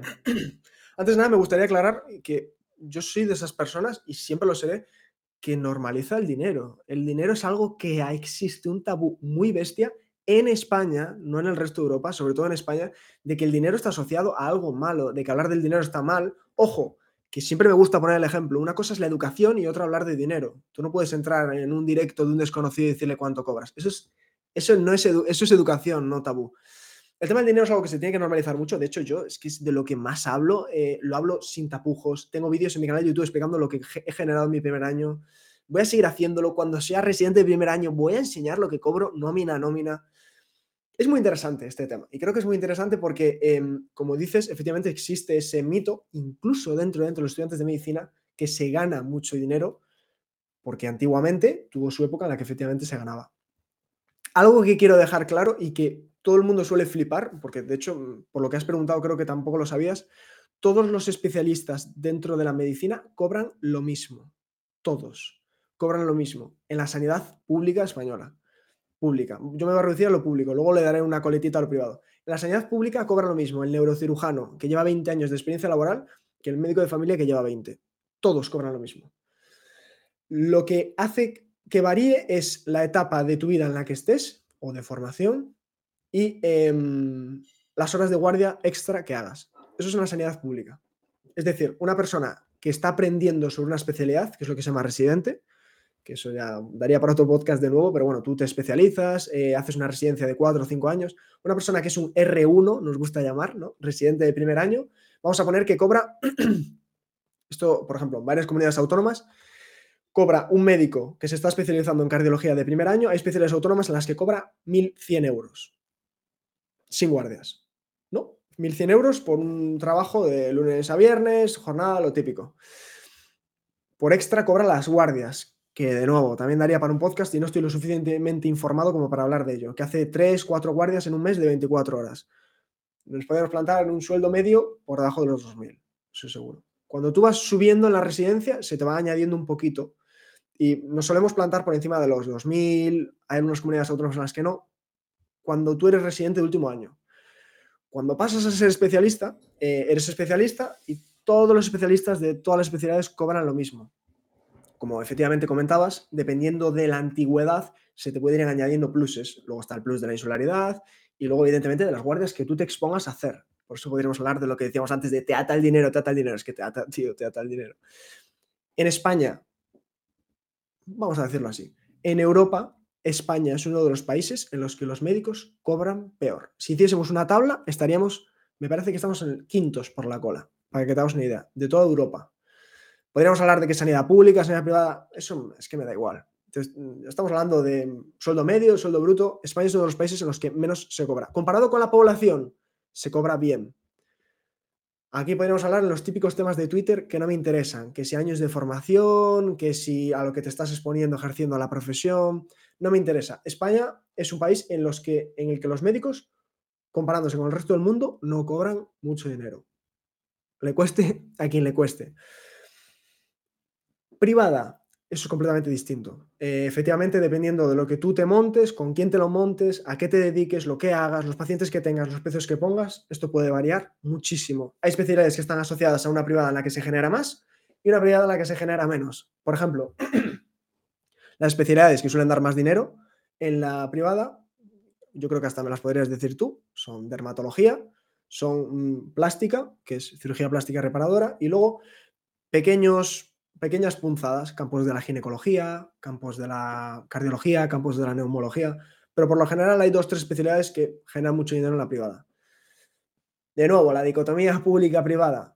El médico que se dedica a la privada es porque está destruyendo a la pública, el que se dedica a la pública no puede dedicarse a la privada, también daría para mucho, para mucho lo que hablar. Desde luego, em, España es un país óptimo para irte a trabajar a otro. Sí. Le cueste a quien le cueste. Yo tengo compañeros que llevan 20 años ejerciendo la profesión y que le llegan contratos de Suecia, que le llegan contratos de Francia, que le llegan contratos de Alemania, que no podrían rechazar si tuviesen 24. No sé si me explico así. Se cobra más, se cobra menos, se cobra más en función de lo que te comparas con la sociedad. Eh, el sueldo medio eh, es público. El, BOE es público, lo que, lo que cobran cada bueno, funcionario, en este caso estatutario, es público y se puede comprobar. Yo no considero que, la medicina está bien pagada. A ningún nivel. Ni la enfermería, ni la medicina, ni los auxiliares, ni nada relacionado. Que de nuevo aquí nos meteríamos en, bueno, a lo mejor el dinero sí que está yendo a otro sitio que compensa, lo que comentábamos antes del infarto. Mm. Pues ahí sí que te diría que sí. Pero claro, ¿a qué coste? Es un tema muy amplio y, es verdad que de cada cosa que has dicho puede salir una rama con un debate, con un tal, pero básicamente las ideas generales son esas y creo que antes lo hemos dejado un poquito entrever y es que en España realmente la ausencia de médicos y la falta muchas veces de recursos, que no, no son solo materiales, son de personal, no son específicamente por no son específicamente por porque no haya dinero ni porque es porque no hay médicos, porque se van a otros países, porque muchas veces la gente se forma y rechaza luego el trabajo en España para irse a otros países, como cualquier persona de la que estáis escuchando esto haría en su profesión, porque muchas veces desde la barrera se ve todo más fácil, de yo si estuviera ahí no haría eso. No, yo como no soy rico, veo al rico y digo, qué cabrón, se va a Andorra. Hombre, yo ahora mismo no tengo un puto duro, estoy estudiando, no he trabajado en mi vida, pero sé que si estuviera en el lugar de esa persona, a lo mejor haría lo mismo que ella, porque cuando uno está en esa situación, muchas veces toma las decisiones de manera real, no ficticias, desde yo haría, yo tal. Entonces es cierto que el que me he enrollado ahora ha sido yo, reconduciéndome de nuevo a la conversación. Eh, en España eh, es un país que los médicos no ganan ni de coña todo lo que aportan y todo lo que eso supone, pero sí que es cierto que comparado con la media, tienen un buen sueldo, por supuesto, pero ¿qué es la media? ¿Qué es el dinero? ¿Qué es bien pagado? ¿Qué es mal pagado? Pues bueno, eso ya está dentro del criterio de cada uno, de las nociones que tengan y del equilibrio, por supuesto. Y podríamos hablar, eh, comentando dos temas simplemente, de la típica respuesta de, bueno, es que tú ganas lo que generas. Bueno, es que la medicina genera mucho dinero, ya lo hemos comentado antes, genera muchísimo dinero que se desplaza de nuevo a otros sitios y, está bien que se desplaza a otros sitios, pero bueno.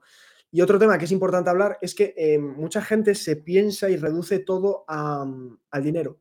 Y yo te digo, lo que comentábamos antes de la situación de médicos de familia que trabajan aquí bajo unas condiciones pésimas, ven 70 pacientes, tienen crisis de ansiedad todas las semanas, no pueden ejercer la profesión, están haciendo o tomando decisiones bajo una presión que no pueden ejercer realmente la medicina, se van a Portugal, se van a Francia, se van a Alemania, no por el dinero, porque pueden ejercer la profesión como quieren ejercerla, cubiertos como tienen que estar cubiertos a nivel legal, y no a nivel legal de que te pase algo y te cubran, sino de que, de que se cumplan los principios que se tienen que cumplir para que tú puedas ejercer la profesión. Y eso en España no ocurre. Los médicos de familia no están haciendo cosas legales.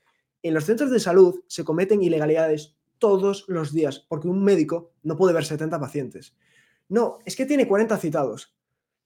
Iba a decir un taco. Tranquilo. No, no tiene 40 citados, tiene 40 citados, pero luego va a tener 30 urgencias forzadas que ver entre sus 40 citados no es así, no todo lo que se ve. No es que el médico eh, lleva a la sala de espera y, no ha salido en 30 minutos porque, porque ya ha salido el paciente y lleva 30 minutos dentro. Hay consultas telefónicas, hay revisiones que ver, hay que ver fármacos, hay que ver pruebas, tienes que ver las interconsultas, porque tú has hablado con el cardiólogo, porque tienes un paciente que está entrando con una insuficiencia cardíaca que te cagas y tienes que ver cómo está yendo la evolución. Todo va mucho, mucho más allá de lo que se ve y de nuevo, esto se extiende a todas partes tú cuando estás viendo a una persona trabajar en el supermercado o la estás viendo trabajar por la calle, todo va mucho más allá de... Es que el basurero, el basurero se ha pegado una madrugada que no se ha pegado ninguna persona que trabaje en la sociedad. Deja de ver solo lo que se ve, se ve intenta ver un poquito más allá. Intenta entender que siempre va a haber algo que no estás viendo. Y yo creo que así eh, es una manera de ver las cosas distinta ya. O sea, siempre va a haber algo que no entiendas y que no veas. Pues trasládalo también ahí. Porque de verdad, es solo abrir Twitter o encender la tele y es que hay cada barbaridad.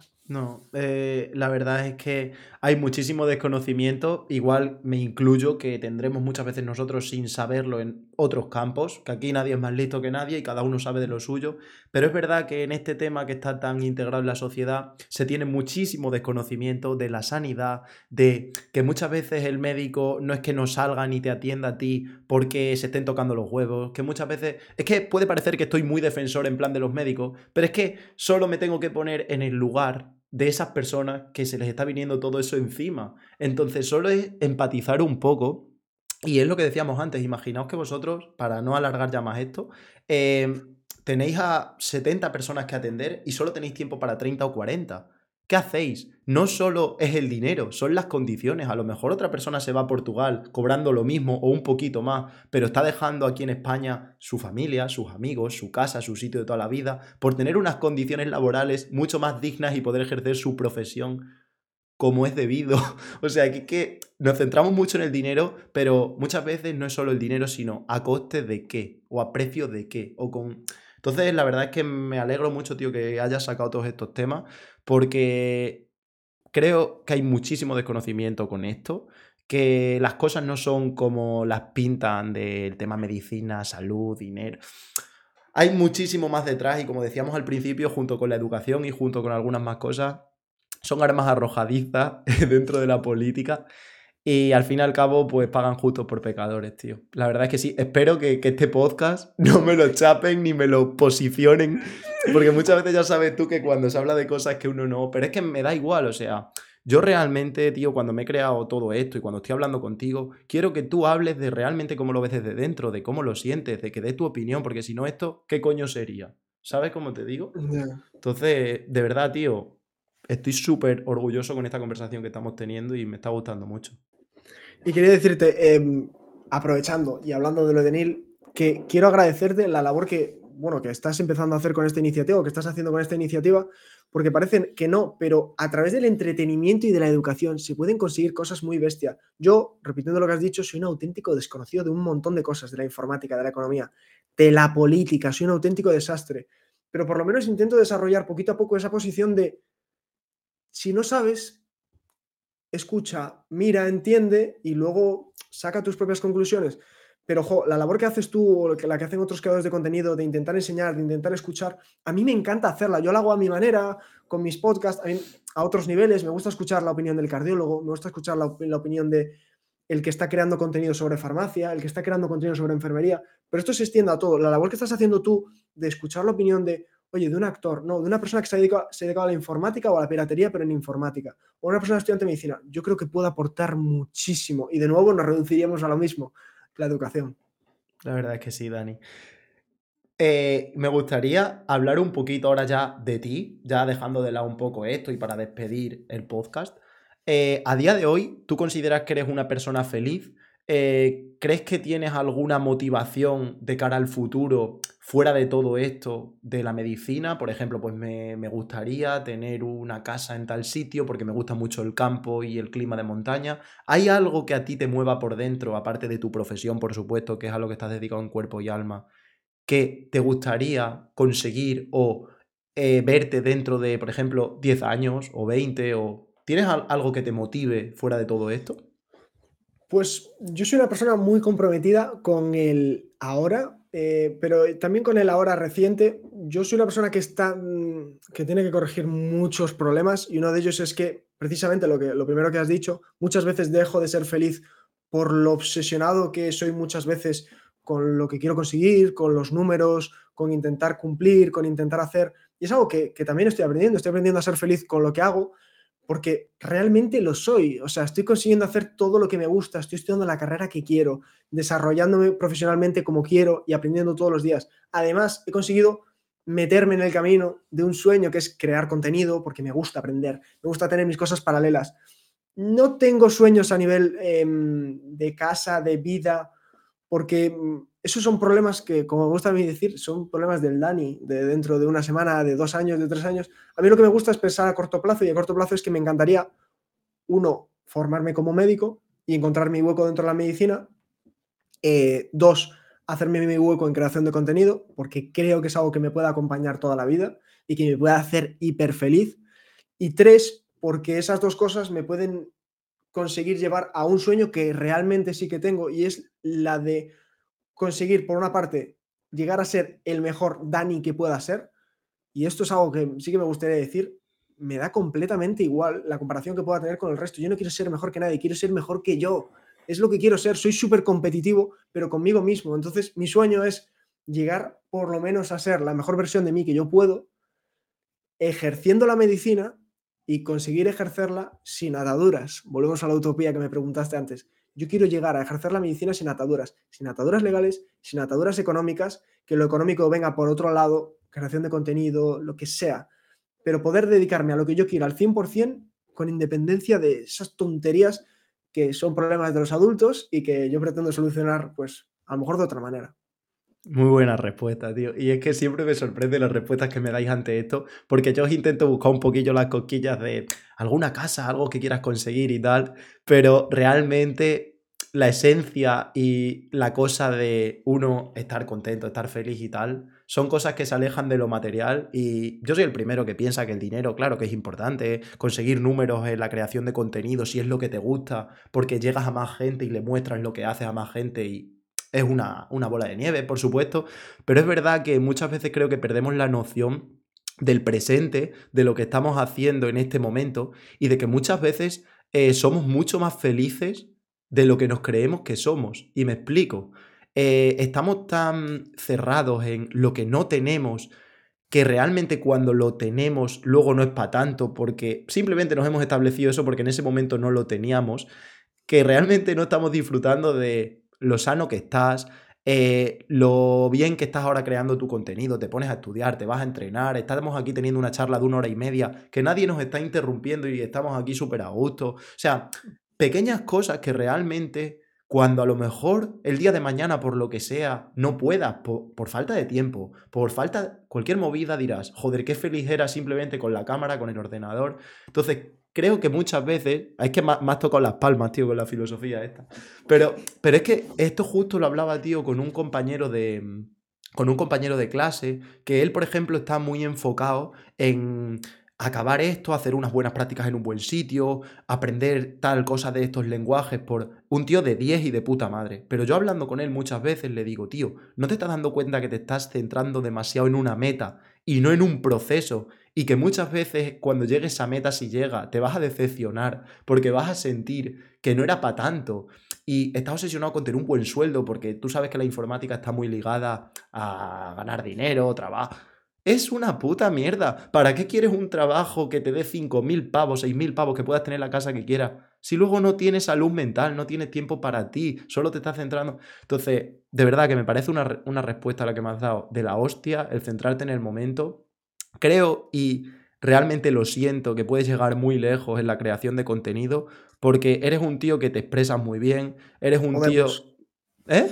Podemos, podemos. Bueno, ojalá, ojalá, tío, de verdad. Eh, pero de corazón te lo digo, tío, puedes llegar muy lejos, te expresas muy bien.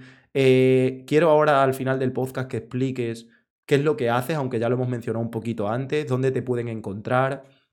Que, básicamente spames lo que quieras y los que estén escuchando esto de verdad, pasaos y echarle un ojo en un minuto, porque creo que os puede sorprender todo lo que aporta, sobre todo en su canal de YouTube, que no tenéis que estar a ninguna hora en específica como en directo, porque tiene mucho contenido.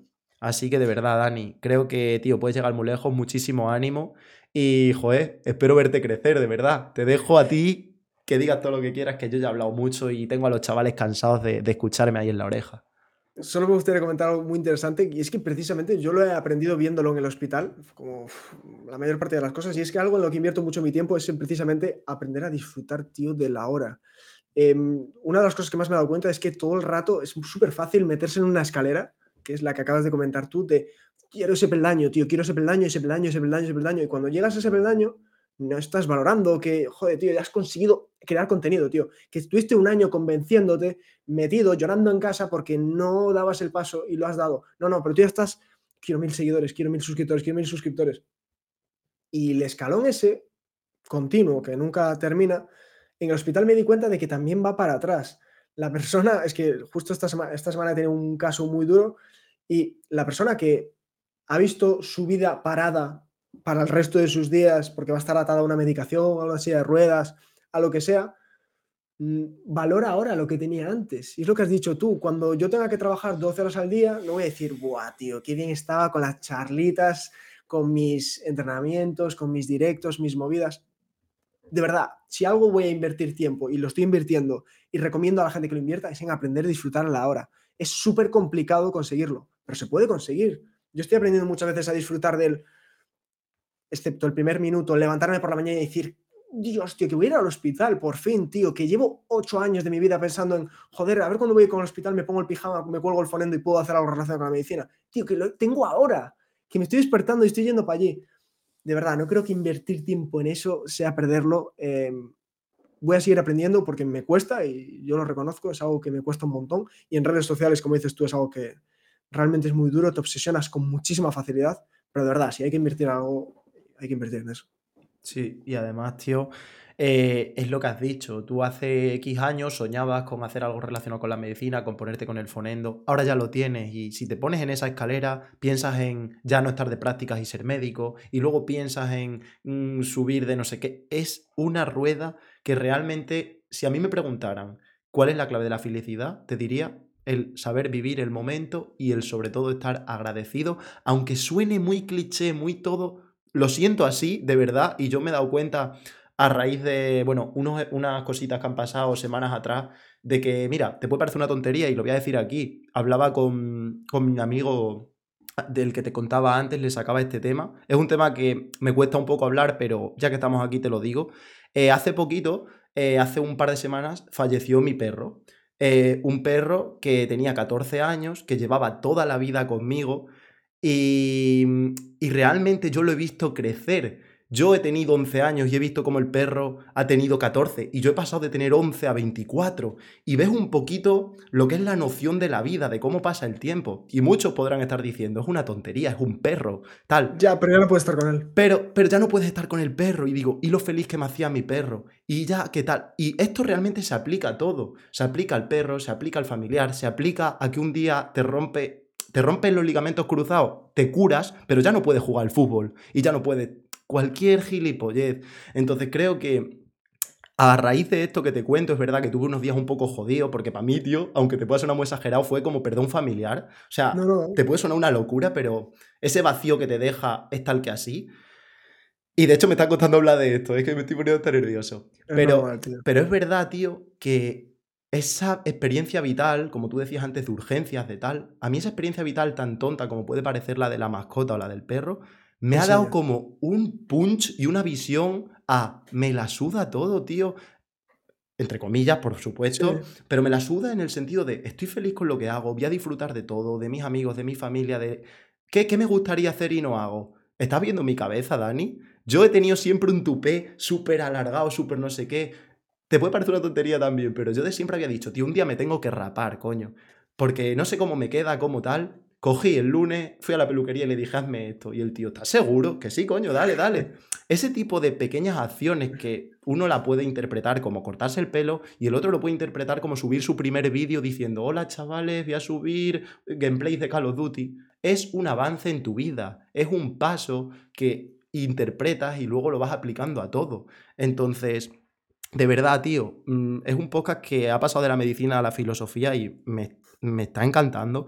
Por lo que te digo, tío, porque me pareces una persona que tiene una filosofía que creo que vas a ser feliz, sobre todo si luchas por seguir manteniéndola y seguir escalándote en eso. Hablando de esto, y ya te dejo a ti hablar, porque me voy a crear un podcast para mí solo, que se llama 14LM Chapa.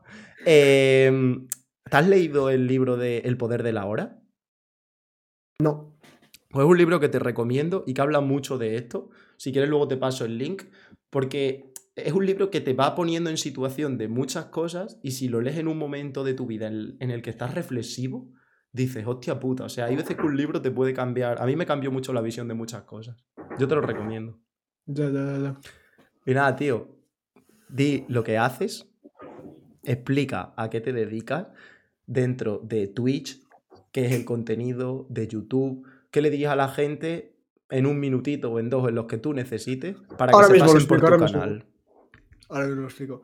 Nada, simplemente en resumidas cuentas que sí que yo me dedico un poco, bueno, pues a estudiar medicina, eh, a seguir este proceso, pero también me dedico paralelamente a crear contenido porque es algo que he descubierto hace muy poco, pero que me hace muy feliz. Sobre todo me dedico a YouTube, que como comentábamos, y qué bonito, también cerramos hablando de esto, es como mi cueva, es donde me gusta dedicar mi tiempo, es donde realmente dedico a las cosas pasión, segundos y detalle. Y sobre todo me dedico luego también pues eh, al resto de plataformas en Twitch. Si hay alguien que está viendo esto que le encanta estudiar, yo voy a estudiar toda la vida porque me flipa. Y si hay alguien muy joven que está escuchando esto y piensa, muy joven, está en la ESO, en bachillerato y piensa, uff, estudiar, uff, estudiar, estudiar va a ser otra cosa para ti. Ya te acordarás que estudiar para ti será otra cosa. Eh, en Twitch me dedico a estudiar, en TikTok a hacer el capullo y en Instagram es como mi núcleo central desde donde basculo a todas las plataformas. Así que si alguien le quiere echar un ojo, simplemente que sepa que yo soy feliz haciendo eso. En YouTube, eh, ya acabando de añadir, yo a él le definiría como un contenido de divulgación muchas veces de cosas de medicina, cosas muy curiosas, pero también tiene entrevistas por la calle que aunque te da igual la medicina, te pueden gustar. Mm, es muy variado el tema de YouTube y que además le, se nota que le das mimo a la, a la edición y a los vídeos y tal. Y es verdad que Instagram es como tu cuenta personal, desde donde vas basculando un poquito a todo. Y luego en Twitch hace una cosa muy interesante que yo alguna vez te he puesto de fondo, menos cuando gritaste Vivan Peter.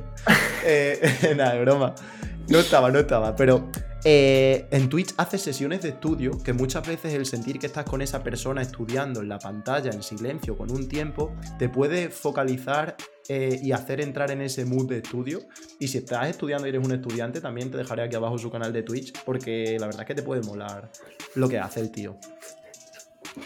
Así que nada, Dani, algo que quieras decir. Te voy a dejar a ti despedir el podcast, aparte ya de todo lo que hemos hablado. Yo es verdad que tengo que decir, antes de despedirme de ti, eh, que me lo he pasado muy bien hablando contigo, que a día de hoy ha sido mi podcast favorito en la grabación. Luego el resultado ya no sé cómo será, pero en la conversación y en la charla ha sido de los que más me ha gustado. Eh, de hecho, prueba de ello es al tiempo, que siempre suelen rondar en torno a la hora y este llevamos una hora y media.